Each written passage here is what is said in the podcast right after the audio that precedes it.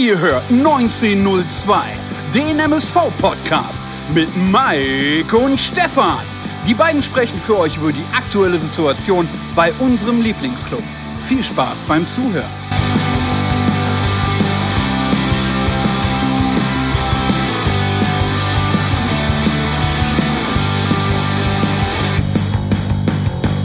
Schönen guten Abend, liebe Pottbolzer. Ja, so schnell kann es bekanntlich gehen, denn der MSV befindet sich jetzt nach vier Tagen bekanntlich wieder auf der Verliererstraße nach dem 2 zu 3, nach der Heimniederlage gegen den ersten FC Saarbrücken. Wir haben jetzt hier 21:41 und nehmen direkt mehr oder weniger direkt nach dem Spiel auf. Jetzt habe ich zweimal direkt gesagt, aber ist mir mittlerweile auch scheißegal, denn auf der anderen Seite platzt mir immer noch so ein bisschen der Kragen aufgrund des kompletten Spiels. Nicht, dass wir nur die Leistung und die Schiedsrichterleistung besprechen sollten und müssen. Äh, nein, das Ganze insgesamt drumherum äh, gibt uns natürlich wieder Rätsel auf, denn wir dachten, wir sind bekanntlich über den Berg nach der Partie gegen 1860. Das Ganze kann ich natürlich nicht alleine besprechen, sondern natürlich wie in altbekannter Manier mit dem Mike. Er schart schon, glaube ich, mit den Hufen, hatte mich im Vorfeld gefragt, wie, wie aggressiv bist du, welche Note gibst du dir in der Aggressivitätsstufe? Konnte ich ihm keine richtige Antwort drauf geben, macht wahrscheinlich auch nichts. Ich nehme ihn jetzt einfach mal direkt dazu. Schönen guten Abend, Mike.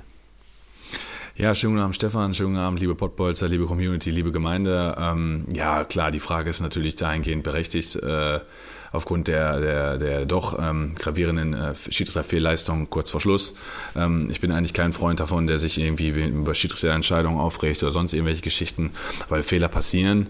Es ist aber in dem Fall so, ähm, glaube ich, generell schwierig, jetzt chronologisch an dieses Spiel ranzugehen, äh, weil der Aufreger passierte halt äh, 80., 81. Minute und es war halt eine krass, krass, krass, krass, krasse Fehlentscheidung, wenn schon in den Interviews nach den äh, Spielen Trainer und Spieler der Gegner sofort sagen, ohne dass sie die Szene sehen, ja, also vom Gefühl her war das auf jeden Fall gar keine rote Karte. Sehen die Bilder und sagen, pff, ja, was soll ich sagen, das, äh, Tobias Jenicke, ja, äh, da tut mir der MSV sogar ein bisschen leid. Ja, dann sagt das viel aus.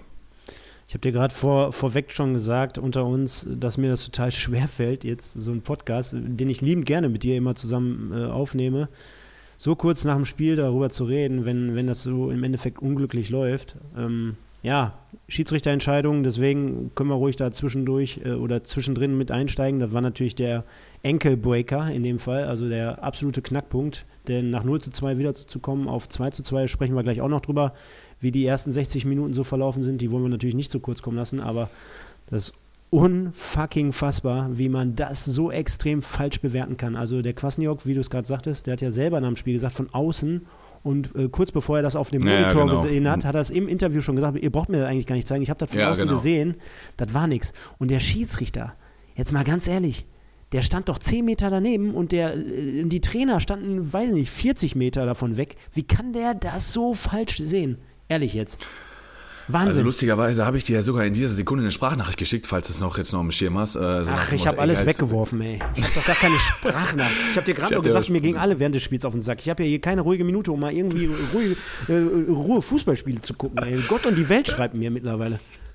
Ich mache also, mir jetzt erstmal hier eine Schneider Weiße auf, Arschlecken. Äh, also, also Community, ihr merkt, die Aggressivitätsstufe beim Stefan von 1 bis 10 ist auf, auf 12. Ähm, so muss das nach, dem, nach diesem Spiel auch sein. Also ich hatte eine Sprachnachricht geschickt, so nach dem Motto, dass wir gerade dran sind. Ich war mit meinem Bruder auch im Gespräch, ähm, äh, dass wir wieder dran sind. Und äh, dann sage ich, ey, wie rot? Was ist denn jetzt passiert? Weil ich konnte gar nichts erkennen. Und ähm, klar, man sieht am Ende, dass äh, Sika natürlich leicht hängen bleibt bei Jenike, aber ähm, Sika spielt ganz klar den Ball, äh, spielt, spielt den Ball sehr gut über äh, Jenike hinweg, konnte ihn vorher nicht sehen. Jetzt muss man auch sagen, es gibt rote Karten für rohes und gefährliches Spiel bei unabsichtlichen Aktionen. Das war eine unabsichtliche Aktion, aber es war ja nicht mein Foul. Also es, es war nichts. Quasi sagte sogar noch, ja, es ist kein Freistoß für uns und es ist auch kein Freistoß für MSV. Was, was soll ich jetzt sagen? Du, du kannst natürlich nicht als Saarbrücker auf den Platz rennen und sagen, äh, ja, nee, Schiri war kein Rot, nimm die mal zurück. Ja. Ähm, kannst du nicht, A, nicht bringen und zweitens wird der Schiri es auch nicht ähm, zurücknehmen. Weißt du, welche, welche, welche Personalie wir in diesem Zusammenhang definitiv zumindest ansprechen müssen, ist der Linienrichter. Und der Linienrichter Habe ich, mir auch- hab ich mir auch gedacht. Habe ich mir auch gedacht, ja. So ein absoluter Hodenlecker, ne? So jemand, der keine Eier in der Buchse hat, um da jetzt zu sagen, weißt du was, ich überstimme mal meinen Schiedsrichterkollegen, weil der steht sechs, sieben Meter entfernt und der muss das sehen. Ja, jetzt kann man sagen, die Berührung äh, be, findet auf der anderen Hüfthöhe statt, also nicht zum Linienrichter, sondern auf der anderen Seite. Aber ist ja egal. Der sieht trotzdem, dass der Ball gespielt wird. Der sieht trotzdem, dass der Sicker dreimal eher an den Ball kommt. Und selbst wenn, wenn man über gefährliches Spiel spricht, dann spricht man über ein hohes Bein Richtung Brust, Brustkorb, Schulter, Kopf, Gesicht, aber noch nicht Hüfte. Ich, ich konnte es nicht glauben. Ja, und, und äh, Stoppelkamp hat es ja nach dem Spiel auch gesagt. Und zwar, er ist davon fest ausgegangen, dass es Freistoß für Duisburg ist. Genau wie ein paar andere auch. Und gleichzeitig hat er gesagt, dass ähm, er es so mehr oder weniger auch nicht richtig nachvollziehen kann, dass man in der heutigen Zeit gar nicht. Ja, ich verstehe ja schon, dass da 10, 12 Mann auf den zustürmen und bliblablub machen. Aber ähm, er hat ja zumindest, und das, das, das geben die Regeln ja so ein wenig her, als Spielführer die Möglichkeit, dann nochmal äh, Rücksprache mit dem Schiedsrichter zu halten. So ist es zumindest mein Kenntnisstand, wenn man es im vernünftigen Ton macht. Und auch er war ja jetzt nach dem Spiel sehr besonnen. Er war sehr froh darüber, dass er wieder gespielt hat. Ich glaube jetzt nicht, dass er der aggressivste da auf dem Feld ist und da irgendwelche Schiedsrichter rund macht. Äh, trotzdem hat er angesprochen, dass, dass der Schiedsrichter da in so einer Situation auch gar nicht mit sich reden lässt. Äh, noch niemals die Situation aus seiner Sicht erklärt, weil das ist für mich das Mindeste, dass du mal sagst, hör mal, ich habe das und das gesehen, der hat den da volle Kanne getroffen. Ich bin mir zu 100% sicher. Und ich glaube, das hat, hat er alles irgendwie gar nicht so fest im, fest im Blick gehabt und auch nicht so hundertprozentig so äh, ja, den Leuten so kommuniziert und dementsprechend hast du natürlich doppelt und dreifach Unruhe, ne? Wenn du dann noch einen auf hier äh, cool machst und abweisend und äh, verpisst euch mal alle, dann kommst du natürlich bei den Spielern auch nicht gut weg. Dementsprechend sind wahrscheinlich beim Schmidt nachher auch komplett die Sicherungen durchgebrannt mit seiner Gelb-Roten. Und äh, ja, ist halt schade, dass du, ich ganz ehrlich, unabhängig jetzt von der Niederlage und auch unabhängig insgesamt davon, wenn ich jetzt neutraler Betrachter gewesen wäre, hätte ich mich über das Spiel ab dem 2-2 richtig gefreut oder hätte mich auf eine Ja. letz- letzte richtig Genau. schöne Viertelstunde Voll. gefreut und der hat das im Prinzip dann komplett wieder zerrissen, das Spiel. Stecker gezogen. Ja. Hättest, du- ja, hättest du wirklich Ende Gelände machen können. Ist Klar, für Saarbrücken jetzt nicht, Stecker aber war Feierabend danach, ne? Was, was mich in so einer Szene halt auch richtig nervt, ist, ich meine, ich werde jetzt ein bisschen, ein bisschen oberflächlich. Äh, die Bolzer Community sieht es mir nach, der es nicht gesehen hat, guckt euch die rote Karte an oder seht euch die rote Karte an. So ein Milchbubi-Weißkäse-Gesicht, wo der Kommentator in, in dem Spiel, glaube ich, drei oder viermal sagt, ja, das ist einer der Schiedsrichter, der die meisten gelben Karten gibt, der die meisten Platzverweise gibt. Ähm, der, der, der, der äh, ist so, ein faires Spiel heute, hat er zwischendurch gesagt, ja, der muss noch keine Karte geben. Äh, beide Mannschaften ähm, gehen ja total fair miteinander um und bla bla bla bla. Und dann wundert mich das auch nicht, dass Stoppelkamp dann im Interview nach dem Spiel sagt, äh, ja, der Schiri liest nicht mit sich reden. Ja, natürlich nicht. Wenn das, wenn das so einer ist, der andauernd Karten zückt, dann ist der klar, ist der rigoros. Und dann lässt er natürlich auch nicht mit sich reden. Und Dazu muss man sagen, wenn eine rote Karte gezückt wird, gezückt wurde, dann wurde die auch im Spiel noch nicht zurückgenommen. Es sei denn, es lag so eine krasse Fehlentscheidung vor, dass dann der Gegenspieler gekommen ist und gesagt hat, hör mal, das war kein Foul. Das hat es auch schon gegeben, aber ähm, ähm, Jenike ist ja berührt worden, von daher, was, Ja, was, oder- was ihm kannst ihm kannst jetzt nichts vorwerfen. Oder, oder es wäre sowas ge- geschehen, wie, wie du angesprochen hast. Schiedsrichter, äh, Assistent wedelt da wie wild mit seiner Ja, Fahne und sagt und hat die Eier und sagt, hör mal, ich stand fünf Meter daneben, hatte klare Sicht und ich kann dir sagen, Junge, nimm mal die rote Karte zurück, mein Kumpel hier, äh, das war nix. So, Ja. da, da, dann, dann, dann ist das doch total legitim. Und im Endeffekt, sag ich dir ganz ehrlich, so sportlich fair, wie die Saarbrücker damit umgegangen sind, da hätte sich auch keiner bei denen beschwert am Ende des Tages. Weil Nee, natürlich nicht. War ja Natürlich im Endeffekt nichts. Also worüber Natürlich reden wir? Und ich weiß genau, dass äh, da draußen mit Sicherheit auch Leute sind, die jetzt genau darauf warten. Und zwar, wenn ich jetzt zum Beispiel so eine Szene wie in der Nachspielzeit des Spiels anspreche, wo da der eine, ich weiß jetzt nicht, ich glaube sogar der Torschütze zum 2-2, da in den Sauer rein, reinpäst, wo der Höhner dann nachher auch als Kommentator sagt, das war, ganz, Freunde, jetzt mal ganz Ja! ehrlich, das war Ja, für ja, mich klar, viel, klar, klar, klar. viel mehr rot als Du meinst die den andere Torschützen zwar zum 2-0, du hast 2-2 gesagt, Ja, aber sorry. ja, ja, du, ich weiß, welches Szene du meinst. Klar, das ist, da, das ist auch keine rote Karte, aber das ist eher eine rote Karte als das Genau, vom Sicker. genau, genau. Also das ist, das ist, also, und Und da rennt er so alibimäßig 40 Meter im Vollspurt über den Platz, nur Ja, um dem dann eine den gelbe Karte, nee, ich meine der Schiri, nur um, so. den, um den dann, äh, um dann so ein Statement zu setzen, so nach dem Motto, ja, hier hast du auch eine gelbe, ne? Genauso wie bei ein, zwei Aktionen, die dann nach der roten Karte für uns gepfiffen wurden, so im 16er, so ein Offensivfoul, wo der dann so, äh, so sein Standing vertreten will, ja, ich, ich pfeife doch hier fair, ne? Also jetzt habt ihr hier, ich habe euch zwar gerade eine rote gegeben, aber hier habt ihr jetzt den Freistoß, wo ich mir denke, Alter, Richtig. dieses, äh, jetzt versucht er seinen Fehler da irgendwie wieder gut zu machen Ja, ja, mit einem mit so. Kleinigkeiten, ne, den, den. MSV dann zu besänftigen. Plötzlich pfiff er auch irgendwie ein Foul ähm, im Strafraum, Stürmerfoul von Saarbrücken, wo ich auch dachte, hm, versuchst jetzt wieder deinen Fehler irgendwie gut zu machen. Nee, ist schon, ähm, ist schon richtig hochemotional, weil du dann am Ende 3-2 verlierst. Hat Duisburg den Punkt geholt mit, mit dem Unschieden, hätte sie gesagt, ein Punkt der Moral und mit zehn Mann hätte sie, ähm, Ja.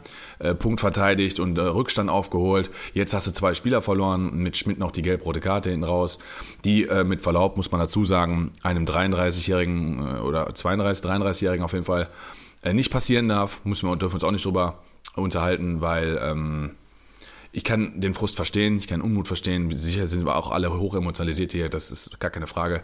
Dass man das einem nach dem 2-3 da die Hutschnur platzt. Ähm, letztendlich schadet der, mit der Aktion jetzt der Mannschaft und fehlt halt Montag gegen Viktoria Köln auch. Das ist natürlich für den Arsch. Genau, und wenn, wenn wir jetzt schon wieder so viel Schrott ansprechen, müssen wir aber trotzdem mal auch einen hier loben. Und das zwar ist das der Jona, der sogar auf das alte Video jetzt gerade vor kurz, vor kurz und knapp ja, 37 Minuten geantwortet hat und hat geschrieben, noch nie so eine Frechheit gesehen. Ja, teile ich die Meinung. Ich habe ich hab aber aufgrund dessen, dass ich 30 Jahre MSV-Fan bin, schon einige Frechheiten gesehen. Äh, weiß nicht, was der Schiri sich da denkt mit seinem Kartenfetisch und seinen zwei Spielen vorher. Unglaublich, erbärmlich. Ja, Jona, haben wir jetzt, glaube ich, mit den letzten 10 Minuten, die die wir jetzt hier gerade schon quatschen über den Schiri, haben wir der, äh, können wir dir da nur beipflichten. Sehen wir genauso. Äh, unbegreiflich. Hau deinen Senfen jetzt nochmal für, für diese Sendung darunter, denn äh, eure Meinung zählt natürlich, ne? Genauso wie auch in den letzten Tagen hier Marcel Spind wieder, der an, anscheinend hier alle letzten 15, 16 Folgen sich reingepfiffen hat im Nachgang, nachdem er unseren Podcast entdeckt hat. Der Thomas Mäuser wie immer am Start. Ähm, Keep Pounding, Sascha Kleinpass sowieso und so weiter und so fort, um jetzt mal ein wenig Schärfe herauszunehmen. Mike, sprechen wir trotzdem mal ganz kurz über die ersten 60 Minuten. Ich glaube, das war eher so der Punkt.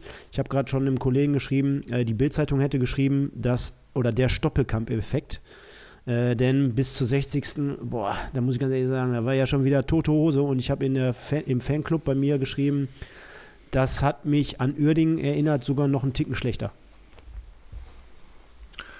Ähm, Ticken schlechter, boah, da bringst mich auf jeden Fall zum Nachdenken. Ja, wobei, Äh, wir reden ja was über, man- über was für egal, Niveau ist, reden ist, wir, Ist ne? in Ordnung. Ist ja in Ordnung. Was man, also was man, was man festhalten muss, ist, äh, die ersten 45 Minuten mit Ball waren grauenhaft. Also Mantel des Schweigen drüberlegen, waren grauenhaft. Also da gibt es keine Szene für MSV nichts. Ähm, was mir gefallen hat, war die Arbeit gegen den Ball, äh, weil letztendlich Saarbrücken mit dem Offensivpressing äh, sich nichts aus dem Spiel herausgespielt hat. Zumindest habe ich keine Torchance jetzt präsent im Kopf. Ein Schuss von Jakob mal nach einem Fehlpass von Sicker, okay. Aber sonst nichts. Ähm, desto umso ärgerlicher ist es letztendlich, dass Saarbrücken den, Tour, den Türöffner Ecke benutzt. Sehen wir halt am zweiten Pfosten nicht gut aus. Ich bin halt kein Freund von dieser Raumdeckung. Die lassen den Fröse, weil der 1,72 ist, lassen die, lassen sie da im Raum stehen und denken sich, weißt du was, wir, wir, wir decken die Baumlatten und den kleinen Mann hat wieder keiner im Blick. Weißt du noch, als wir die Probesendung gemacht haben, Kaiserslautern gegen MSV, wo der Max Jansen das Kopfballtor macht? Ne, die Probesendung zum Trainieren. So, und da war das da ähnlich, ne? Dann lässt Kaiserslautern den Jansen damals da alleine stehen, weil der, weil der gefühlt äh, so groß ist wie eine Knie eine Möwe und beim Dingens jetzt auch, ne? Und äh, das ärgert mich dann halt, weil dann gehst du halt in der Halbzeit mit dem 0-0, hast defensiv viel richtig gemacht und offensiv halt Kernschrott gespielt und kannst dich in der Halbzeit neu sortieren. So. Ja, aber wie erklärst du wie, wie, wie wollen wir uns das denn erklären? Du, du holst drei Punkte bei 1860 dem Tabellenführer. So. Du müsstest einfach eigentlich Euphorie haben. Wenn ich jetzt, du, du bist ja hier eher der Taktikfuchs von uns beiden, wenn ich das jetzt so, so richtig entnehme, hatte ich so das Gefühl, ja komm, so ganz so einfach mache ich es dem Gegner auch nicht, also ich als Lieberknecht, sondern ich stelle jetzt mal um und spiele 4-3-3. Zumindest in einer gewissen, äh, zumindest äh, denke ich mal im Angriff oder im, im Es war 4-3-3, ne, hast du recht, das wollte ich auch noch sagen, aber Genau. du hast recht, es war 4-3-3, komischerweise plötzlich. Genau, war 4-3-3, weil ich habe dann Ja. immer so das Gefühl, äh, der möchte dann immer irgendwie doch nochmal was Besonderes aus dem Hut zaubern, anstatt äh, dann offensichtlich so zu spielen, wie er es beim letzten Mal gemacht hat, nur um den Gegner dann zu überraschen. Aber da bin ich jetzt wirklich der Falsche, denn das muss er selber beurteilen. Äh, war ja jetzt auch, denke ich mal, nicht der grundlegende Ausschlag, sondern eher für mich, boah, ey, ganz ehrlich, jetzt haben wir zu Hause gespielt und da war irgendwie gar kein Rückenwind zu erkennen aus der Partie gegen 1860. Wie, wie, erkläre ich mir das? Weiß ich nicht. Ja, man, zu- zunächst einmal muss man sagen, ähm, das mal vorweg, also Krempiki und Kavaina mit einer absoluten Minusleistung. Also unfassbar schlecht. Jetzt muss man aber auch sagen, Karweiner spielt am Samstag zweiter Stürmer, spielt heute rechts außen. Oder zumindest im 4-3-3 offensiv rechts. Krempiki, der ist langsamer als ich und spielt offensiv links. Du tust den beiden damit ja auch keinen Gefallen. Wir haben am Samstag oder am Sonntag noch mit dem Sebastian darüber gesprochen, dass er den Karweiner super fand. Und da haben wir darüber gesprochen, ähm, wo der Karweiner denn spielen könnte beim MSV. Da haben wir gesagt, im 4-1-4-1, zum Beispiel mit Stoppelkamp im zentralen Mittelfeld und dann hättest du Engin und Mickels auf Außen gehabt. Dann spielt der im Zentrum, äh, zumindest dann vorne, nicht auf 8, aber im Sturm gegen 1860, damit du den dann mittwochs auf rechts außen packst. Kannst du mir das erklären? So. Krempiki, wo man sagt, Torgefälligkeit fehlt dem auf 8 oder auf 10, ne? ist einer, der kann, hat einen guten ersten Kontakt, einen guten zweiten Kontakt, eine gute Passquote, kann auch mal den tödlichen spielen, ähm, davon macht er zu wenig. Spielt links außen. Also, weißt du, worauf ich hinaus will? Dann ist, dann ist klar, dass, dass, dass, dass der MSV im Offensivspiel Probleme hat. Ich, das, weißt du, warum mich das erinnert? Jetzt springe ich, aber Deutschland gegen Niederlande im Nations League Scheißdreck Pokal da. Als, Duis, äh, als Deutschland zu Hause gegen Holland verloren hat, da hat der Löw den Gündogan und den Harvards eingewechselt, nach link, als links außen und rechts außen, in der Hoffnung, dass die den Ball halten. Das war genauso ein Kernschrott wie das jetzt. Und da muss ich mich fragen, so wie du gerade auch sagtest, lieber Thorsten, es tut mir leid.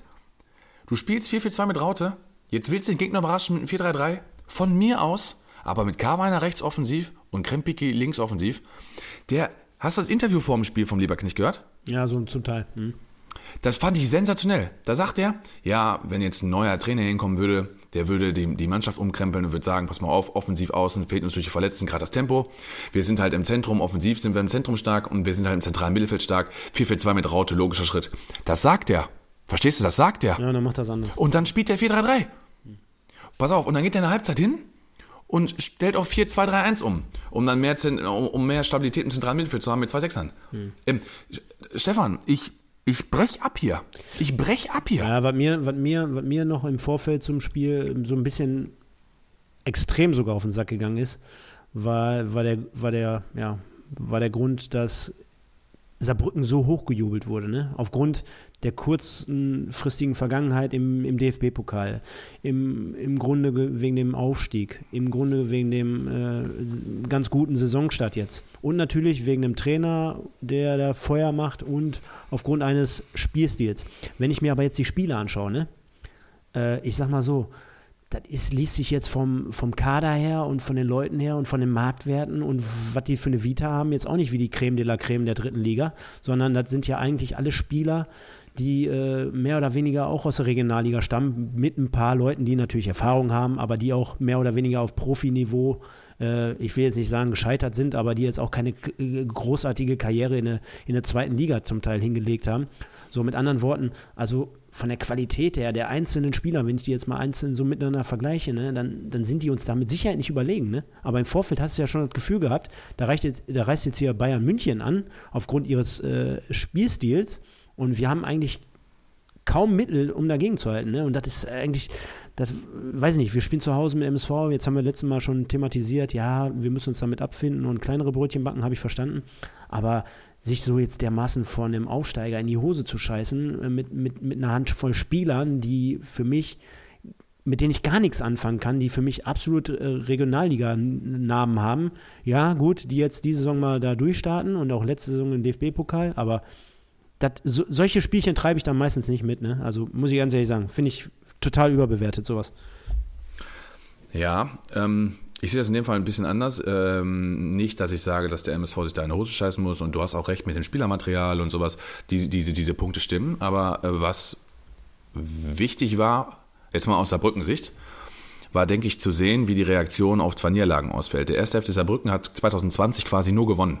Der hat quasi nur gewonnen. Der, hat, der ist aufgestiegen, hat die Spiele, die er spielen durfte, hat, äh, hat er gewonnen.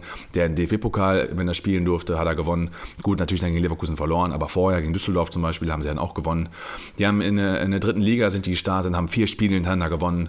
Und natürlich ist seine Mannschaft vom Kopf her im Momentum ganz woanders als der MSV. Ganz woanders. Dann, da, da passt der Erstkontakt, da passt die Passquote, da passt der Spielstil, da ist die geistige Frische, da ist die mentale Frische, da ist die Aggressivität. Saarbrücken spielt ja auch ein Offensivpressing, MSV nicht. Saarbrücken schafft es aber auch ähm, so ballorientiert auf eine Seite zu verschieben, dass die immer Überzahlen Ballnähe geschafft haben. Und aus Saarbrücken-Sicht muss man auch einfach mal sagen, haben die eine super erste Halbzeit gespielt. Aber haben sich gar keine Torschancen erspielt aus dem Spiel. Das, was mir als, als Trainer zum Nachdenken geben würde. Deswegen ärgere ich mich ja so über das Eckengegentor. Und diese erste Halbzeit hat schon gezeigt, dass, ähm, wenn wir sagen, die dritte Liga ist sehr ausgeglichen, dass der erste FC Saarbrücken so wie er aufgestellt war und MSV ohne Stoppelkamp und Co. eigentlich gar keine Chance hat. Vom spielerischen Material her. Vom spielerischen Material her. Und dann, dass dann diese Presse, die von vornherein gemacht wurde, ähm, richtig war. Aber 1860 München spielt ja auch besser Fußball als wir. Bezogen auf die Spieler, die auf dem Platz standen. Nicht, was gehen könnte. Und da hat es Duisburg ja mit Mitteln geschafft, die aus dem Spiel zu nehmen. Und das haben wir halt nicht geschafft. Wir sind überhaupt nicht in die Zweikämpfe gekommen. Unsere drei Mann vorne hingen völlig in die Luft. Die drei zentralen Mittelfeldspieler haben auch keinen Zweikampf gewonnen. Und wir haben in der letzten Reihe, in der Viererkette, haben wir gut verteidigt gekriegt. In der ersten Halbzeit. Und haben aber darüber hinaus, wenn wir einen Ball hatten, da hast du ja Gefühl gehabt, da bewegt sich gar keiner. Da war ja, da war der Ballführende, war ja das ärmste Schwein. Und wie viele Befreiungsschläge haben wir denn in den ersten 25 Minuten gespielt? Ich habe nur die Hände beim Kopf zusammengeschlagen. Das war dann doch schon arg mau. Und ich denke schon, und da hat der Sebastian ja auch gesagt, am Sonntag, da der Saarbrücken bis zum Schluss oben sieht. Und wenn ich das Spiel heute sehe, muss ich sagen, äh, boah, ich fand Saarbrücken schon, schon bockstark. Ähm, aber 60. Minute und da sieht man, was der MSV kann. Stell dir mal vor, wenn Stoppelkamp fit wäre, wenn Mickels und Engin dabei wäre, das sollte uns Hoffnung geben, denn äh, dann können wir auch richtig was. Und Ja, wenn dann ja, plötzlich noch ja, die. Achse des Todes zündet, Ja, ja, ja. Kön können wir gleich darauf sprechen. Ich wollte noch, weil du es gerade äh, thematisiert hattest mit äh, den zwei Leuten, die du richtig, richtig schlecht fandst.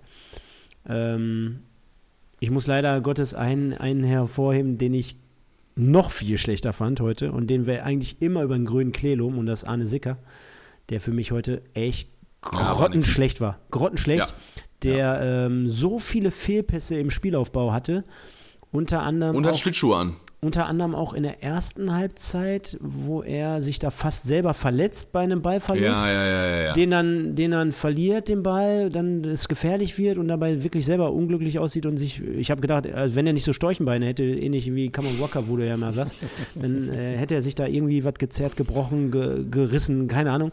Und dann letztendlich müssen wir auch noch mal ganz kurz drüber sprechen, von der Analyse her, das 0 zu 2, denn das war ja eine, wieder eine Fehlerkette sondergleichens, äh, fängt damit an, dass Max Jansen einen ganz einfachen Ball am Fuß hat und will den zurückpassen auf Dominik Schmidt. Der, ba der Ball kommt viel, Ja, zu viel kurz. zu kurz. Viel zu ja. kurz. Er geht ein bisschen, äh, zögert wahrscheinlich diese, diese Hundertstel Sekunde, geht dann im Endeffekt doch noch gut hin, blockt den Mann, sodass er nicht durchgeht, weil Loftuell hätte er wahrscheinlich niemals gewonnen. Äh, holt äh, dann oder muss dann dementsprechend den Freistoß äh, ziehen. Und im Endeffekt kommt die Flanke rein und du hast bei der Zeitlupe die die dann vom Magenta eingespielt haben, hast du gesehen, im Zentrum, vier bis fünf Mann von MSV stehen da und traben in Richtung äh, zum eigenen Tor, Schrägstrich gucken sich den Ball an, wie der da durchsegelt, nur damit der dann auf den zweiten Pfosten kommt, zum äh, äh, Gegenspieler vom Sicker, Sicker noch alibi-mäßig dazugeht. War das nicht sogar sauer? Nee, da war meine ich Sicker. Und, äh, Boah, beim Gegentor, beim 2-0, war das nicht sauer? nee, ich meine Sicker. Und, Boah, da muss ich noch mal gucken. Ja, und dann, dann köpft er den gegen den Pfosten und dann legt er sich hin und dann köpft er den im, am Boden noch ins Tor. Ich habe gedacht, ich brech hier zusammen, ehrlich. Also da war für mich eigentlich so der Ofen aus, muss ich ganz ehrlich sagen. Und ich hatte auch an Stoppel, weil ich mir gedacht habe, alter Schwede, jetzt kommst du rein, bist da mit deinen Kräften, musst du gucken und so weiter und so fort. Aber wenn die anderen zehn Flachzangen um dich herum genauso spielen wie die ersten 60 Minuten, was treibst du dich hier auf, was willst du da machen und was willst du tun? Und dann kam natürlich das eine wie zum anderen. äh, Also er kam rein, man hat, finde ich, schon sofort gese- gesehen, da ist einer, der halt ein bisschen Fußball spielen kann. Ne? Also der, der, der ne, unabhängig, ob das jetzt gut war oder schlecht war, ich habe jetzt auch keine Riesenaktionen, wo ich sagen würde, hm, hm, hm. außer natürlich, klar, die Ecke, die der Kommentator gefeiert hat, auch für May, wo der, Kopf, wo der Kopfball auf den Torwart geht, oder auch der Pass auf, äh, auf äh, Bodimbo, der, der Durchsteck versucht nachher zum 2-2 von Vermey, dass er das Auge bewiesen hat, aber auch wieder, kennst das ja, ne? Selbst wenn du in die Kreisliga heutzutage gehst, du, du, du stehst von draußen und du siehst, da kann einer einen Ball annehmen, der spielt mit Bedacht Pässe, die kommen auch, ja, oder da, auch die Flanken und die Freistöße, die kommen hoch in den 16er, richtig, zur entsprechenden Position, ohne dass du jetzt sagen würdest, der glänzt mit diesen Aktionen, aber du siehst schon, wie der mit dem Ball umgeht. Ja, was halt so ein Spieler ausstrahlt, ist halt die Ruhe, ne? Also auch ähm, Stoppelkamp war es letztendlich in seiner Aktion, der ja auch in dieser Pressingzone, die Saarbrücken ja, also unsere eigene Hälfte war ja die komplette Pressingzone von Saarbrücken. Und auch da hat er geschafft, sich immer wieder zu befreien. Es war halt einer, den du immer anspielen konntest, der A, den Ball hält, den Ball festmacht und der vor allen Dingen den Ball an den Mann bringt. Und darum ging es ja, dass man, den, dass man im Ballbesitz bleibt. Und so konnte man sich auch nach vorne spielen. Und da hast du recht, beispielsweise auch bei Max Jansen war er nicht der einzige. Gefühlt jeder MSV-Spieler hatte diese Ballverluste drin. Und ich hatte das Gefühl, ein Saarbrücker Spieler muss nur Buh rufen in den ersten 60 Minuten, äh, dann erschrecken die sich. Ähm, so sind wir da teilweise zusammengezuckt. Und das hat, äh, das ist, das ist wirklich dieser Effekt, ja, den es wirklich gibt, wenn jemand auf dem Platz ist, dass der seine Spieler drumherum besser macht. Einfach mit seinem Auftreten, mit seinem Standing, mit seiner Erfahrung, aber auch mit der Ruhe am Ball. Und dass es plötzlich nicht heißt, Ballverlust 30 Meter vom Tor, Ballverlust 35 Meter vom Tor, sondern, oh, wir spielen uns die gegnerische Hälfte. Weil meistens reicht ja ein Pass schon hinten raus, dass man 10, 20, 30 Meter überbrückt. Und so hoch, wie Saarbrücken gepresst hat, musste man ja auch versuchen, einfach die ersten sechs Spieler ungefähr zu überspielen. Wenn man dann den Ball halten konnte, dann hat man ja auch Möglichkeiten gehabt. Nur, das haben wir ja nicht hingekriegt. Wir haben dann einen sehr unkontrollierten Ball die ersten 60 Minuten innen rausgespielt. Und den hat man natürlich dann Schwierigkeiten zu verarbeiten, aber dabei wieder weg. Aber, aber korrigier mich mal bitte.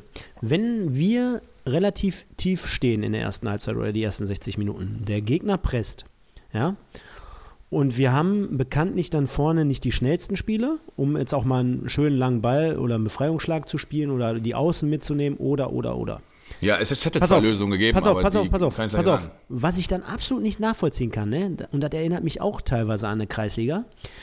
Du stehst dann teilweise so weit zurück und die defensiven Mittelfeldspieler beispielsweise lassen sich so fallen, so nach dem Motto, ach, wenn wir einen Abstoß haben, dann gehe ich so weit zurück und der Gegner presst dich aber mit hinzu, ne? Dann ist das ja immer so, kennst du wahrscheinlich aus dem Training, ja, hast du gerade ein Gegentor, also zurück, die, die Rückwärtsbewegung meiner Mannschaft war in dem Gegentor, was ich bekommen habe, war die Kacke. Da sind sie nicht mit zurückgegangen. Aber jetzt, wo der Ball im Tor liegt und der Torwart spielt den hinten raus, den Ball, da kommen sie alle auf einmal entgegen und wollen den Ball. So, dass sich die komplette Mannschaft zurückzieht.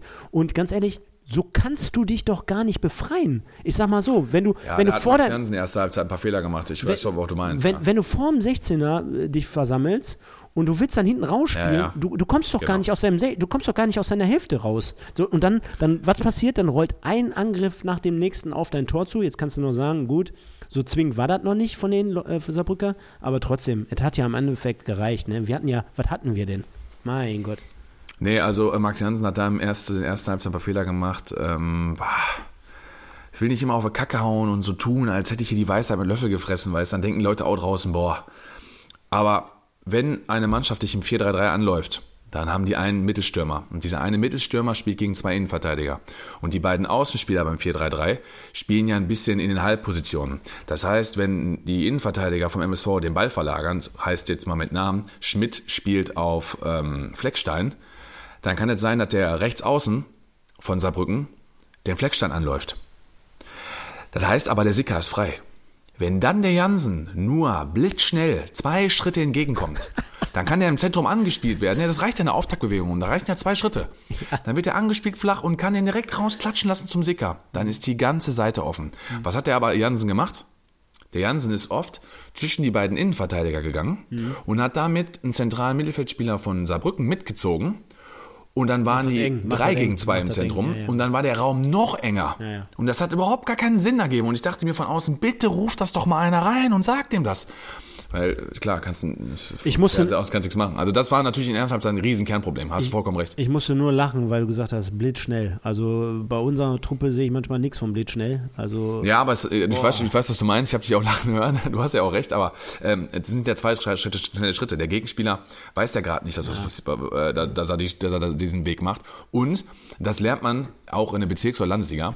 Dann stößt man sich mit dem linken oder rechten Arm kurz vom, vom, vom gegnerischen Achter oder Zehner ab ja, so, so ist das kein Foul und du gewinnst Raum und dann kannst du klatschen lassen. So, und äh, da denke ich mir, das sind für mich so Basics, wo ich denke, Profispieler müssen die können.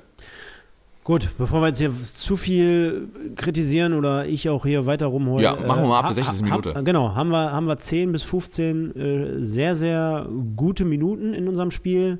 Stoppelkamp, der zurückgekommen ist und äh, wir haben es gerade angesprochen, ja, man merkt schon, er hat sich natürlich dann auch sofort die Binde geben lassen von Vermey und äh, war dann in dem Moment gefordert, wollte, glaube ich, auch vorweggehen und Verantwortung übernehmen. Wobei ich äh, glaube, das 0 zu 2 ist ja kurz nach seiner Einwechslung gefallen. Ja, ja, er war schon genau, Platz. stand ja 0-1, genau. Mhm. Um das jetzt mal hier richtig in die äh, Reihenfolge zu bringen. Ja, ja, genau. Und äh, demnach war es dann für ihn natürlich doppelt bitter. Auf der anderen Seite, ähm, ja, kurz geschüttelt. Und äh, es war ja zwischenzeitlich auch schon die besagte Ecke, die ich vorhin angesprochen hatte, die reinkam und Vermeer dann zum Kopfball kam. Der Torwart dann gut gehalten hat in dem Fall. War jetzt nicht komplett äh, platziert in der Ecke, aber äh, war ja so ein, war ja so ein er Signal, gehalten, war ja so ein Signal, dass, dass da zumindest mal was kommt von unserer Seite. Und dementsprechend ließ dann äh, für mich die beiden Aktionen der beiden Spieler in der MSV-Historie folgen. Und zwar einmal der Ball von Ademi, der den gut die, durch die Schnittstelle durchspielt. Äh, Budimbo läuft ein, hält seinen, äh, seinen breiten Arsch da mal rein. Äh, man hat ja immer noch das Gefühl, der sieht aus wie der Michelin-Männchen. Der alte der, Tanker. der, der Bruder von dem Michelin-Männchen. Nur in einer anderen Farbe. Und äh, ja, ja, Michelin Budimbo. ja, genau. Michelin und, und, und schließt dann schön, aber mit links ab. Also das war von beiden eine ganz gute Situation. In dem Fall, glaube ich, wurde der Ball dann auch äh, erzwungen und äh, ja. Ähm, 1 zu Ja, die 2. Ballannahme von Ademi war scheiße, aber der Ja, hat dann komm, einen guten komm, Zweikampf gewonnen, komm, Pressball also gewonnen, über, Tor, über Tore und äh, gute Pässe letztendlich dann noch zu sagen, ja, die, Richtig. die, äh, die Annahme war kacke, äh, dazu lasse ich mich jetzt nicht hinreißen. Nein, nein, ist, ist richtig. Sonst gucke ich nur noch Bayern München und von daher Arschlecken. Ähm, ja, und dann äh, kurze Zeit später das 2-2, also auch dort schon, wie angesprochen vorhin, äh, Stoppelkamp mit dem Passversuch durch die Mitte, wurde geblockt, äh, letztendlich dann aber nachgegangen über, über den Gegenspieler, prallte der Ball dann, glaube ich, meines Wissens nach zu, äh, oder sollte ja auf Budimbo gehen und dann der, der Abpraller dann über, über Umwegen dann zu Vermey, der erste Sahne dann abgeschlossen hat ins, ins lange Eck. Ne, das war ja, das war ja ein richtiges geiles Das war Fund. ein richtiges Und Kanonenrohr. da habe ich in dem Moment gedacht, boah, geil, 2-2, damit könnte ich unter Umständen schon leben.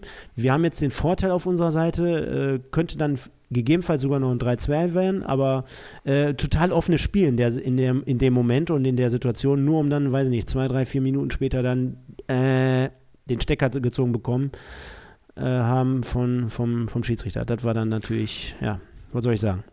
Das fand ich natürlich jetzt, äh, ähm, wir sind kein Saarbrücken-Podcast, aber aus Saarbrückener Sicht, äh, die haben ja 90 Minuten mit offenem Visier gespielt. Ne? Da war dem, also du hast bei Saarbrücken keinen Unterschied gemerkt, ob die 2-0 führen, 2-1 oder 2-2. Die hatten ja direkt nach dem 2-2 auch eine, eine Chance, die der Ja. Weinkauf dann hält. Ja. Die haben einfach weitergespielt. Ne? Die haben sich, da muss ich wirklich sagen, also auch mal, wir sind ja mal kritisiert worden vor ein paar Wochen, dafür die Gegner immer zerreden. Ich muss wirklich Saar- Saarbrücken heute wirklich loben für, ein- für, für ein Top-Spiel. Ähm, die, das war denen egal und ähm, ich, ich, ich hatte mir gedacht, das wird einen Sieger geben und dann war nach dem 2-2 so mein, mein Eindruck, es könnten beide sein. Also vorher war die ganze Zeit klar, dass Saarbrücken das gewinnt, aber beim 2-2 dachte ich so, mit Duisburg Momentum und Stoppelkamp ist gut drauf und jetzt fängt der Budimbo plötzlich auch noch an. Jetzt hat er äh, auch noch, äh, ähm, da mal richtig Lunte gerochen und äh, ja, ist ja so, ne? Ich sag mal, Budimbo, das war sein erstes Tor, glaube ich, oder? Ich meine, ich kann mich nicht erinnern, dass er schon mal Netz gemacht hat. Das war wahrscheinlich auch seine erste Ballannahme in dieser Saison. Also Vor allen Dingen muss man auch Budimbo loben, ist gut eingelaufen, ne? Also Ganz, ähm, ja, im Rücken. Der, nicht nur das, der war auch irgendwie, Super. der war auch am Anfang nach ein, zwei Minuten auf dem Feld, da war der bei uns am 16er und wurde von Ja. drei, vier, fünf Mann bedrängt. hat er sich Im befreit, Liegen, ja. im Liegen hat der Ja, den Ball richtig. noch rübergestochert. Auf solche Kleinigkeiten habe ich noch geachtet, weil ihr wisst ja Ist alle, dass ich mich auf ein, zwei Spiele eingeschossen habe. Aber wenn Also die dann ich- was gut also ich machen, find das geil. wenn die dann was Ich finde gut das geil, wenn er das kanalisieren kann. Ne? Wenn jetzt Budimbo jetzt noch eine Alternative wird, wäre doch super. Also dann hat er, hat er Lehrgeld bezahlt, kam aus Regionalliga, hat erste Jahr Scheiße Scheiße gespielt. Ja, und, und auch falsche Position wahrscheinlich. Ja, das Außenverteidiger war ja klar. Aber da hat Duisburg ja Abwehrprobleme, dass Lieberknecht das ausprobiert hat. Konnte ich verstehen, hat nicht gefruchtet, aber konnte ich Ja verstehen. gut, dass ich das dann unbedingt zehn Spiele ausprobieren muss, das ist wieder noch um eine andere Geschichte, um, da- um, da- um, um nicht nach einem Spiel zu sehen, um nicht nach einem Spiel zu sehen, das kann er gar nicht. Arschlecken, okay. Egal. Ist ja, ist ja, ist ja ein ganz anderes Thema. Auf jeden Fall äh, wirklich war ordentlich, fand ich auch schon in 60 ordentlich, wo der, wo der da seine Sache vernünftig gemacht hat. Und mehr muss es ja dann vielleicht am Ende des Tages, machen wir uns nichts vor, für gewisse Ergänzungsspieler dann gar nicht sein. Hauptsache, man hat, man hat solche Leute, die man dann reinwerfen kann, die dann nochmal ein bisschen Dampf machen. Und ja, Das Riesenproblem war natürlich nach der roten Karte, du bist jetzt zehn Mann und hast so viele Offensive auf dem Platz, ne? Du hast natürlich Stoppelkamp, Ademi, Vermey, Budimbo gehabt, ne? Die hast du, äh, drei davon hast du gebracht. Da habe ich mir auch gedacht, boah, jetzt, da kann, kannst du natürlich als Lieberknecht nicht rechnen. Der hat alles richtig gemacht mit seinen Wechseln, also da muss ich ihn ja mal loben, die Wechsel dann alle äh, ge- gefruchtet. Ja, und ähm, ah, Und dann denkst du dir auch als Trainer, scheiße, ey, hättest mal vier Wechselmöglichkeiten, so wie in der Bundesliga, mhm. und könntest vielleicht noch einen Defensiven bringen, um dann wieder ein bisschen zu stabilisieren. Scheiße, kannst jetzt nicht machen, ziehst den Schepanik zurück und so. Und natürlich wird es dann Vogelwild. Und dann ist das immer so, wenn, wenn, wenn so lange Kerzen in 16er fliegen, Duisburg hatte ja vorher schon mal Glück einmal, als Weinkauf gut gehalten hat, der hätte schon klingeln können und dann ist die Abwehr vom Weinkauf ein bisschen unglücklich, ist aber überhaupt kein Torwartfehler, null. Ja, und fällt dem Jenike vor den Fuß. Och, ich habe einfach mit 13, ganz ehrlich, weißt du meine Reaktion? Ganz ehrlich, ich habe Fernseher ausgemacht. Ich habe Fernseher ausgemacht, bin aus dem Raum gegangen. Ich bin erstmal pinkeln gegangen. Erstmal äh, gucken, dass ich nicht rumschreie, damit meine Tochter nicht wach wird. Und erstmal pinkeln gehen, weil mich das so genervt hat. Und dann später wieder angemacht und wirst du sehen, ja. Scheiße. Ja, ich, ich kann dir nur sagen, also ich kann dir nur komplett recht geben, indem ich sage, ähm, ich habe wirklich auch jede fünf Sekunden auf die Uhr geguckt, weil man hatte wirklich schon das Gefühl, so wie du es angesprochen hattest, Saarbrücken, die sind unbeirrt, die lassen nicht nach, die spielen komplett weiter, ihren Stiefel komplett durch. Und äh, ja, das waren dann im Endeffekt dann ja auch wirklich drei, drei sehr, sehr lange Minuten. Wir hatten noch ungefähr bei 91 Minuten 45 hatte der Weinkauf nochmal den Ball, hat dann nochmal einen langen Abschlag gemacht. Auch da pfeift er Offensivfoul, ne? Mhm. Dann mhm. gegen Duisburg. Mhm. Der, dieser dreckige Schiedsrichter, ne? Ganz ja, ehrlich, ja, der, moin Frisse, ey. Ich, ich sag jetzt auf jeden Fall schon, äh, ich fand die ersten 60 Minuten auch sehr, sehr dürftig von uns, aber dem gebe ich heute auf jeden Fall die schlechteste Note. Voll. Im Chiré. Und der zieht auch mit seiner, mit seiner Leistung, zieht er auch gleich sein, meine, meine Spielnote runter. Also sage ich jetzt auch schon mal.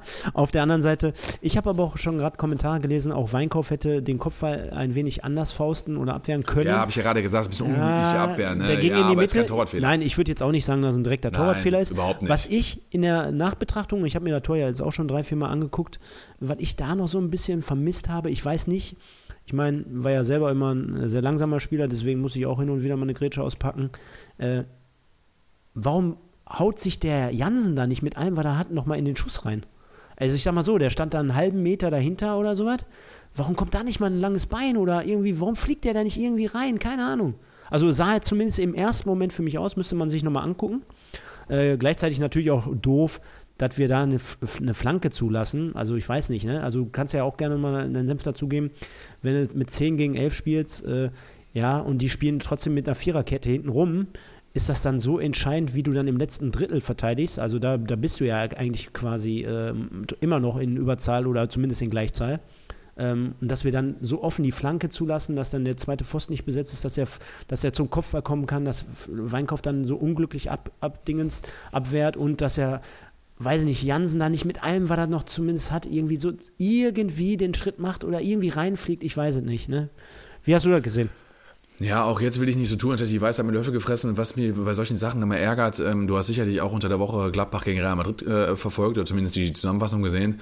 Was mich immer wundert ist bei solchen äh, Last-Minute-Toren oder, letzten Sekunden, es ist ja oft so, dass wie jetzt Saarbrücken das ja am Ende mit, total mit der Brechstange versucht. So und ähm, ich habe es in meinem Spiel immer so gemacht, wenn ich dann auf 6 oder auf 8 gespielt habe und dann hattest du so, so enge Spiele hinten raus und ich habe sicherlich in meinem Leben nicht alles richtig gemacht, gar keine Frage, die Leute wissen das, aber dann habe ich mich immer gerne zwischen die Innenverteidiger geschoben, gerade bei diesen langen Bällen, um die zu unterstützen, weil, du sagst es gerade selber, dann waren wir in Gleichzahl. Und in Gleichzahl bedeutet immer 1 gegen 1. Und das kann Hopp oder Top sein, weil du kannst dieses 1 gegen 1 ja auch verlieren.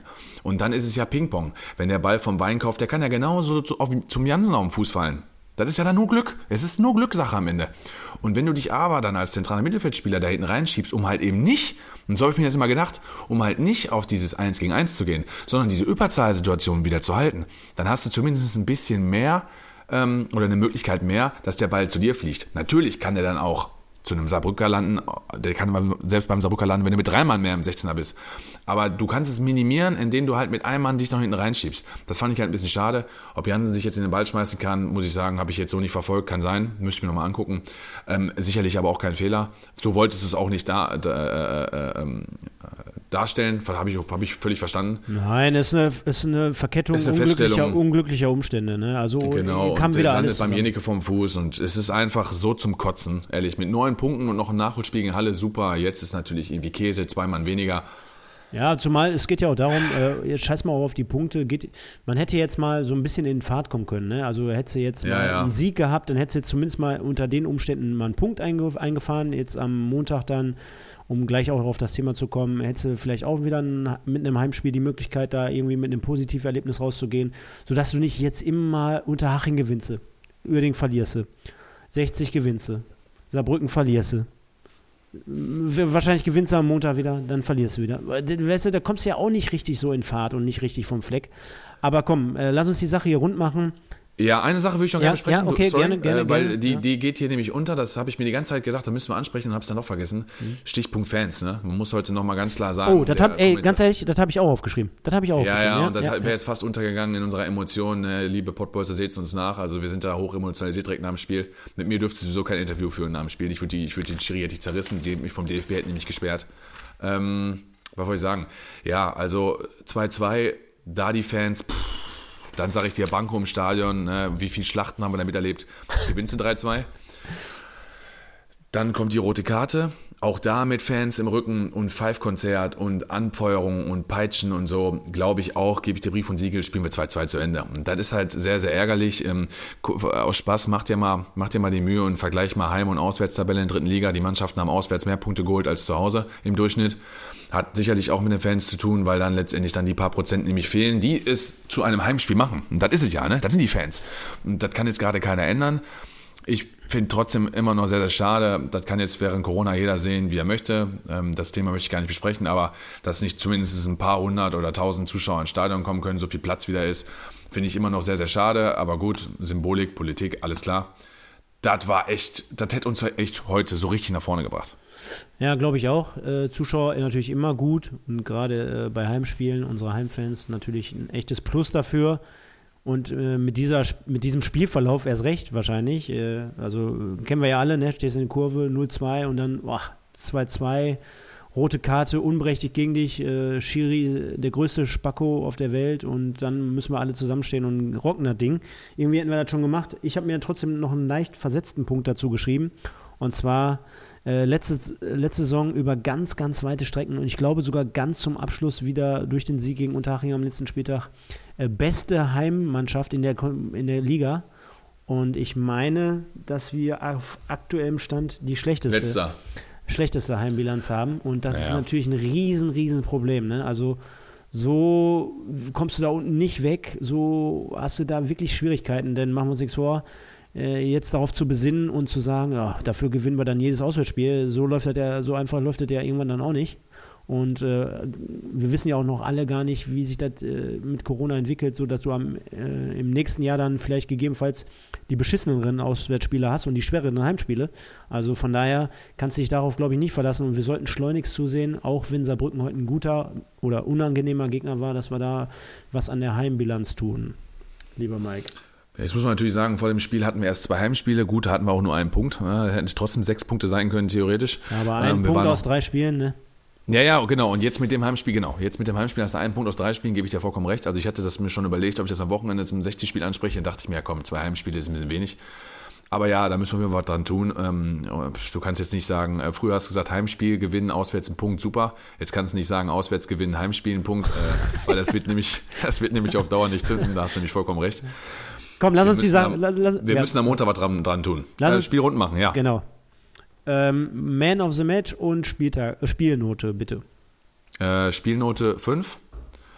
Ähm, Man of the Match, pah, ist ganz schwierig. Ich hätte, bin fast sogar dabei zu sagen Stoppelkamp. Ähm, das sieht dann, das hört sich aber dann so heroisch an. Ne? Äh, man muss aber einfach sagen, dass die ersten 60 Minuten von MSV echt, echt ultra schlecht waren. Also mit Ball, mit Ball. Gegen den Ball war das noch teilweise okay, mit Ball ultra schlecht. Und wirklich mit Ball ist erst gut, wurde durch ihn. Und ich tue mich wirklich schwer, jetzt einen anderen da zu finden. Wir haben auch drei Gegentore gekriegt. Ich habe zum Beispiel, fand zum Beispiel dass Fleckstein eigentlich gut gespielt hat, auch wenn ich den immer lobe. Ich finde den einfach gut. Er kann in den Toren auch nicht viel machen und so, aber ja, ich sag Stoppelkamp. Ich, weil mir sonst keiner einfällt. Also ich gebe Spielnote 4. Ähm, aufgrund der ersten 60 Minuten, die fand ich als Zuschauer schon wirklich echt schlecht. Also da kann ich jetzt nicht sagen, ähm, ja, du hast alles angesprochen, ne? wir haben gut gegen den Ball gearbeitet, aber ich sag dir ganz ehrlich, wenn ich jetzt hier rausgucke, ne?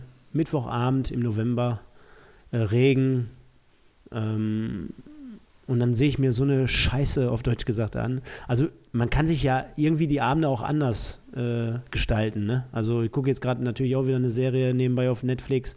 Äh, Champions League läuft gerade, von der Arbeit hätte ich auch äh, ein bisschen Regionalliga mit reinschnuppern können, was jetzt auch kein geiler Fußball ist, bitte nicht falsch verstehen. Ähm, aber, ne, boah, ey, dass, dass wir jetzt, dass ich jetzt anfange, Spiele zu loben, weil wir gut gegen den Ball spielen oder weil die. Nein, nein, ich habe ja auch eine 5 gegeben. Ne? Ne? Wir sind ja da ungefähr pari. Ne? ja, ja, genau. Deswegen gebe ich eine 4 aufgrund auch, habe ich ja schon gesagt, für mich hat der Schiri auch das ganze Spiel dann im Endeffekt, auch als neutraler Betrachter, mindestens um 2, 3, 4 Noten runtergezogen. Von daher gebe ich da eine 4. Wir sind bei 4,5 im Endeffekt. Also schon sehr, sehr ähnlich. Äh, Und für mich, ich mache kurz und knapp, ist auch Stoppelkamp aufgrund dessen, was du angesprochen hast, dass das Spiel eine ganz andere Wendung genommen hat ab der 60. Minute, ohne dass ich jetzt auch sagen würde, er hat jetzt hier die, äh, er war der spielbestimmende Mann komplett und hat das alleine gerissen. Aber du hast schon gemerkt, es ist mehr Struktur, es ist ein Aufbäumen und äh, zu erkennen und ja, zumindest das 2 zu 2 mit eingeleitet. Von daher würde ich sagen, auch dort sind wir uns einig. Man hätte sicherlich auch über, muss ich wirklich sagen, über Bodimmo nachdenken können, weil letztendlich das Tor macht und ja, pass auf, nein, pass auf, er macht Ich, das ich, Tor. ich wollte das gerade auch sagen, aber ich Ja, habe lieber gelassen. Ja, und beim zweiten gibt er ja, er gibt ja den Assist sogar, ne? Es ist ja letztendlich, hat er Tor und Vorlage gegeben. Ähm, da hätte man sicherlich drüber nachdenken können. Aber es ist wirklich so, dass Stoppelkamp als Dreh- und Angelpunkt derjenige war, der den Ball dahin gebracht hat, der die Ruhe hatte, der der Passspiel hatte, der souverän war. Endlich hat man auf links außen mal wieder diesen, ähm, Diesen ein- diese angetäuschte, Ja, angetäuschte ja. Flanke gesehen, ne? Ja, ja. Angetäuschte Flanke, links vorbei, reingeflankt. Ja, er kann es ja auch mit links, ne? Also Er kann es auch mit links, genau. Ne? Richtig, genau. Oder äh, einfach mal jemand, der auf den Ball tritt und dann sogar auf dem Ball steht, Hm. weil er so viel Vertrauen in sein eigenes Spiel hat, dass er darauf reagiert, ähm, wenn der Gegner agiert. Weißt du, dass der, dass der einfach ausstrahlt, so nach dem Motto, ich bin der Chef hier und äh, äh, da geht jetzt nur noch über mich. Und das fand ich halt geil. Und ich glaube, der wäre sogar beim 5-0 auf den Platz gekommen und dem wäre das egal gewesen, weil der einfach heute endlich wieder spielen konnte nach der langen Leidenszeit. Und, und du siehst mal ganz einfach, ähm, er ist natürlich mit 34 Jahren jetzt auch nicht mehr der Schnellste, war er wahrscheinlich immer noch, äh, noch nie. Aber trotzdem, er hat so viele Möglichkeiten in seinem Spiel, ohne dass er die, die Schnelligkeit in dem Fall braucht. Und zwei Dinge sind ja ganz gut aufgefallen. Ne? Äh, klar, die, unsere eigenen Spieler haben ihn gesucht. Die haben ihn auch oftmals gefunden, weil er äh, wirklich so dementsprechend präsent war. Aber auch der Gegner, wenn du mal darauf geachtet hast, also da waren schon dieser Brücker ein bisschen, oh, da presse ich jetzt mal nicht so schnell drauf. Ähm, ich ich gucke mir das mal an, was der so macht Ja. teilweise. Ne? Die Ja, haben ihn so. manchmal sich auch drehen lassen und äh, die wussten genau, da ist jetzt jemand, der hat eine ein bisschen andere Qualität als da so ein Krempiki da in der Offensive oder Kamavuaka oder will ich ja gar nicht von sprechen. Ähm, sondern die haben, da war schon ein bisschen, ein bisschen äh, Respekt dabei, ne? Aber ja. Ja. Gut. Es ist schon so, dass der offensive Aderlass ähm, und nur kurz äh, mit Engin, Mickels und Stoppelkamp, der ist schon hart. Der ist schon wirklich hart. Da kann man, muss man den MSV zugute halten. Das ist schon echt krass. genau. Das ist, wenn man sagen würde, bei Bayern München, der hört sich jetzt blöd an. Ne? Lewandowski, äh, Koman und Gnabry sind nicht da. Ja, ist so. Ja, dann hast du zweimal noch einen Sané äh, und einen Thomas Müller, okay, aber ähm, du weißt, was ich meine. Ne? Also, pff, das ist für Duisburg schon echt hart. Wollen wir ganz kurz noch ähm, so zwei, drei Minuten auf äh, Montag ähm, vorauswerfen? Ja. Ja, genau. Also Viktoria Köln, was mir da sofort positiv in, ins äh, Gedächtnis ruft, ist ganz einfach der Fakt, dass wir erst am Montag spielen. Also äh, vielen Dank dafür an dieser Stelle mal. Die Gebete Ja, wurden erhört. endlich mal. Endlich mal, ganz genau. Wird noch hart genug. Also ähm, wir spielen Montag, dann mit Blick oder auch mit auf die Interviews ähm, und die Leistung heute habe ich vielleicht ein bisschen Hoffnung, dass Stoppelkamp dann ein bisschen länger spielen kann. So habe ich das auch so entnommen, dass der Lieberknecht am liebsten, wenn er im Kader ist, den schon von Anfang an bringen würde. Gleichzeitig haben wir dann natürlich zwei Rotgesperrte. Das dann in dem Fall auch nicht so, so toll zu kompensieren. Erst recht mit zwei Leuten auch wieder aus der Kette, die sich jetzt gerade so ein wenig gefunden hat. Das ist natürlich auch doppelt blöd und bitter. Auf der anderen Seite ähm, Hätten wir mal, den Bittermar. Ja, hätten wir den Bittermar. Mann. Der, der, der, ja, aber der ist ja, der, der ist ja jetzt demnächst auch wieder im äh, Mannschaftstraining. Das ist ja so ist mit richtig, mein ja, Lieblingsspieler. Habe ich, auch- hab ich auch gelesen. Das ist ja mit so mein Lieblingsspieler, denn äh, das ist äh, für mich dieser, diese Art moderner Außenverteidiger, in der, zumindest auf Drittliganiveau. Ne? Und ähm, ja, ich denke mal, aber vom DFB werden beide, ähm, bei, bei Schmidt muss man halt abwarten. Ich weiß jetzt nicht genau, weswegen er da runtergeschmissen wurde, was er da letztendlich gesagt hat, aber bei, bei Sicker darf ja nichts anderes gelten als Einspielsperre. Also alles andere wäre ja ein Witz. Und ich denke mal, so. würde ich mir wirklich wünschen, wenn die mal sagen würden, ganz ehrlich, nee, das war keine rote Karte. Richtig. Später. Das würde ich Ja. mir wirklich wünschen, ne, weil Ja. du tust damit ja keinem gefallen. Ne? Ich meine, das Einzige ist, du, du, du untergräbst natürlich die Entscheidung des Schiedsrichters, deswegen macht der DFB sowas nicht.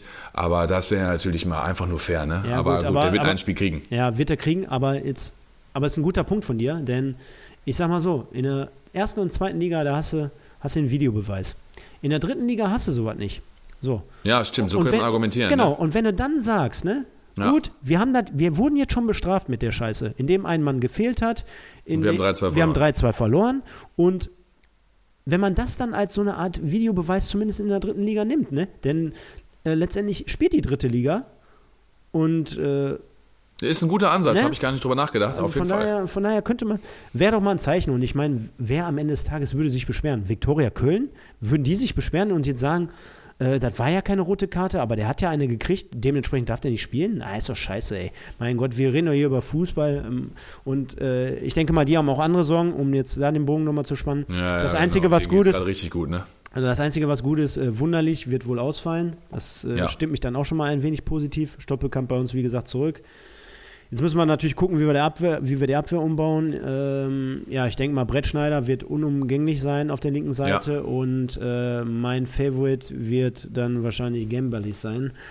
Denn mit Volkmar, ja, der ja unser Wunschtransfer von Ivo in, im, Sommer, im Sommer war nach Böder, kann ich bislang wirklich gar nichts anfangen.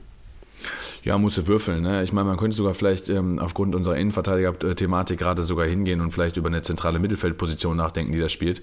Also jetzt nicht so Kammerwalker, da bin ich mir sowieso nicht so sicher, wo man den jetzt hinstellt. Jansen hat Aber das letzte Saison ein paar Mal gespielt. Ich habe an Jansen auch gedacht, ob das vielleicht nicht eine Option wäre.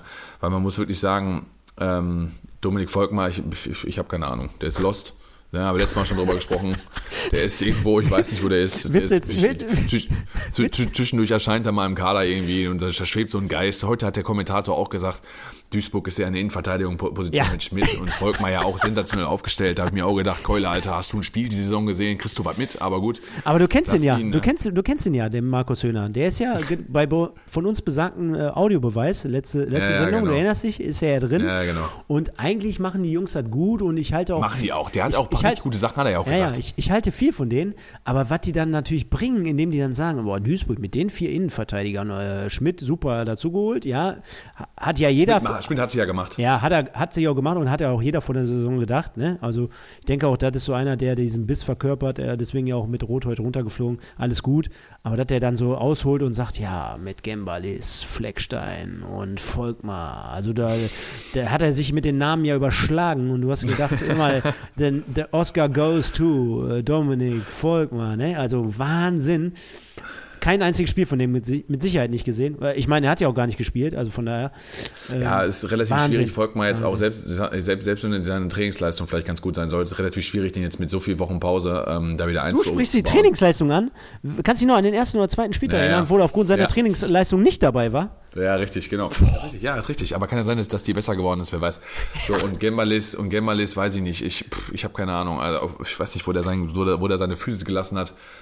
Ähm, ja, keine Ahnung. Also muss Wa- Thorsten Lieberknecht die nächsten Tage mal gut im Training aufpassen und sich vielleicht nicht immer so nach dem Gegner richten. Ähm, ich, ich bin nach wie vor der Meinung, dass wir einen guten Trainer haben, aber ich verstehe nicht, und das hast du vorhin auch gesagt, wie der so diese, diese Systemumstellung da und dauernd vornimmt. Das zeigt ja eigentlich, wie ja, wie hilflos er sich mit den aktuellen Verletzungssorgen und dem Kader tut, ne? weil er nicht weiß und keine Struktur da reinbringt. Jetzt haben wir diese Saison schon äh, 4-1, 4-1 gespielt, 4-2-3-1 gespielt, heute zweite Halbzeit, äh, 4-1, 3-2 gespielt, zweite Halbzeit gegen KFC Uerdingen, 4-3-3 heute gespielt, erste Halbzeit, 4-4-2 mit Raute gegen 60. Ey, Kollege, da hat ja ein bisschen was von Favre oder Tede- Tedesco, dass du da andauernd in den Spielsystemen wechselst. Also da hoffe ich auf, Sonnt äh, auf Montag einfach mit einer guten Grundstruktur. Ich hoffe, dass Stoppelkamp von der Bank kommt.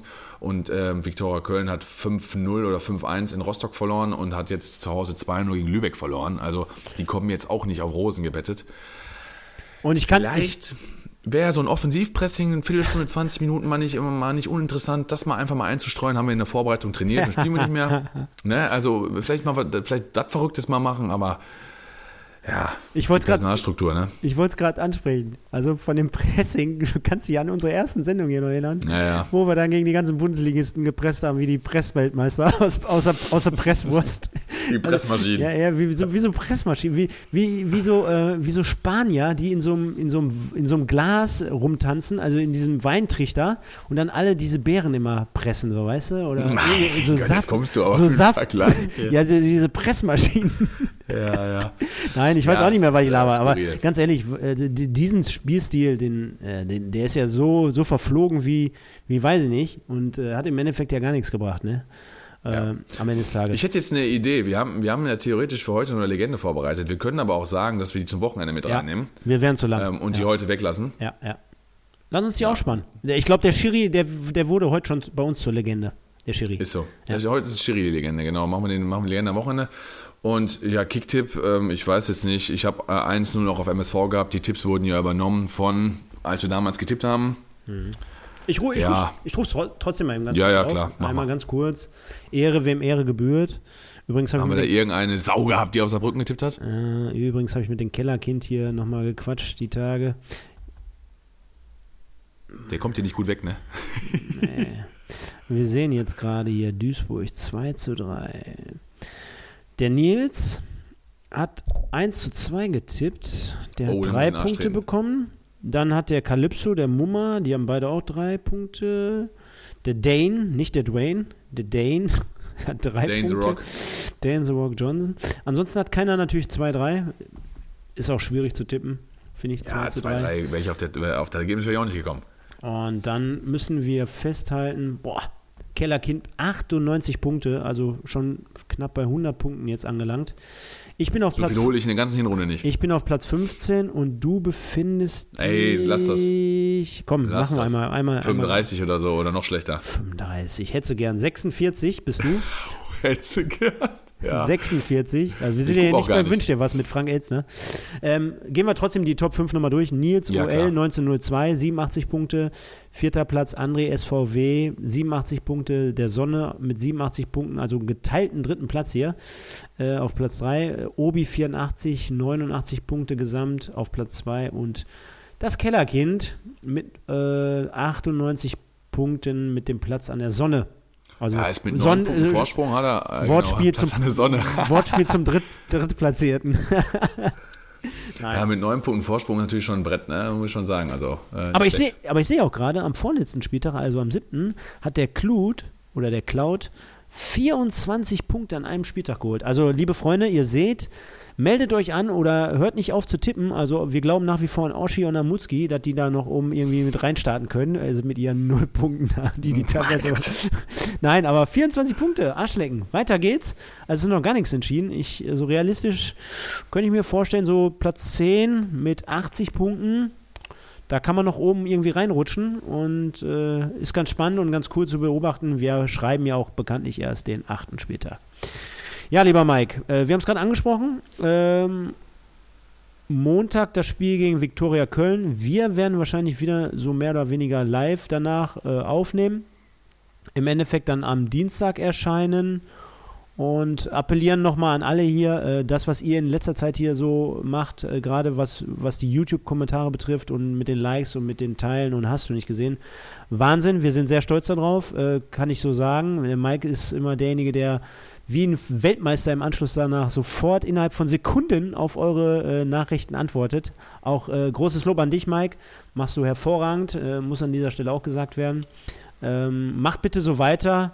Wir, wir, wir leben bekanntlich davon. Äh, der Mike zahlt davon seine Miete, haben wir jetzt öfter schon gehört. Also deswegen Ja. seid, ihr Ich auf, meinen Job schon an den Nagel gegangen. seid ihr aufgefordert zu kommentieren, was das Zeug Ist ist. so, ich muss ein bisschen was zu tun haben, das reicht nicht. Währenddessen äh, lasse ich hier äh, die ganze Zeit schon Champions League laufen. Dortmund führt 3-0 in Brügge und Leipzig führt mittlerweile 2-1 gegen Paris. Richtig, Spiel richtig, gedreht. ge- richtig, richtig geil. Also so kann es gehen. Vielleicht haben die heute auch einen Stoppelkampf auf dem Feld. Ich sage zu euch, äh, passt auf euch auf, genießt trotzdem die, diese Leidenzeit. Äh, wir werden da alle zusammen gemeinsam durchkommen, ob jetzt Corona-mäßig, ähm, Donald Trump-mäßig oder äh, Ist MSV-mäßig. Donald Trump noch erwähnt worden, sensationell. Der Donald. Der Donald. Der Donald. Der Donald. Ähm, genau.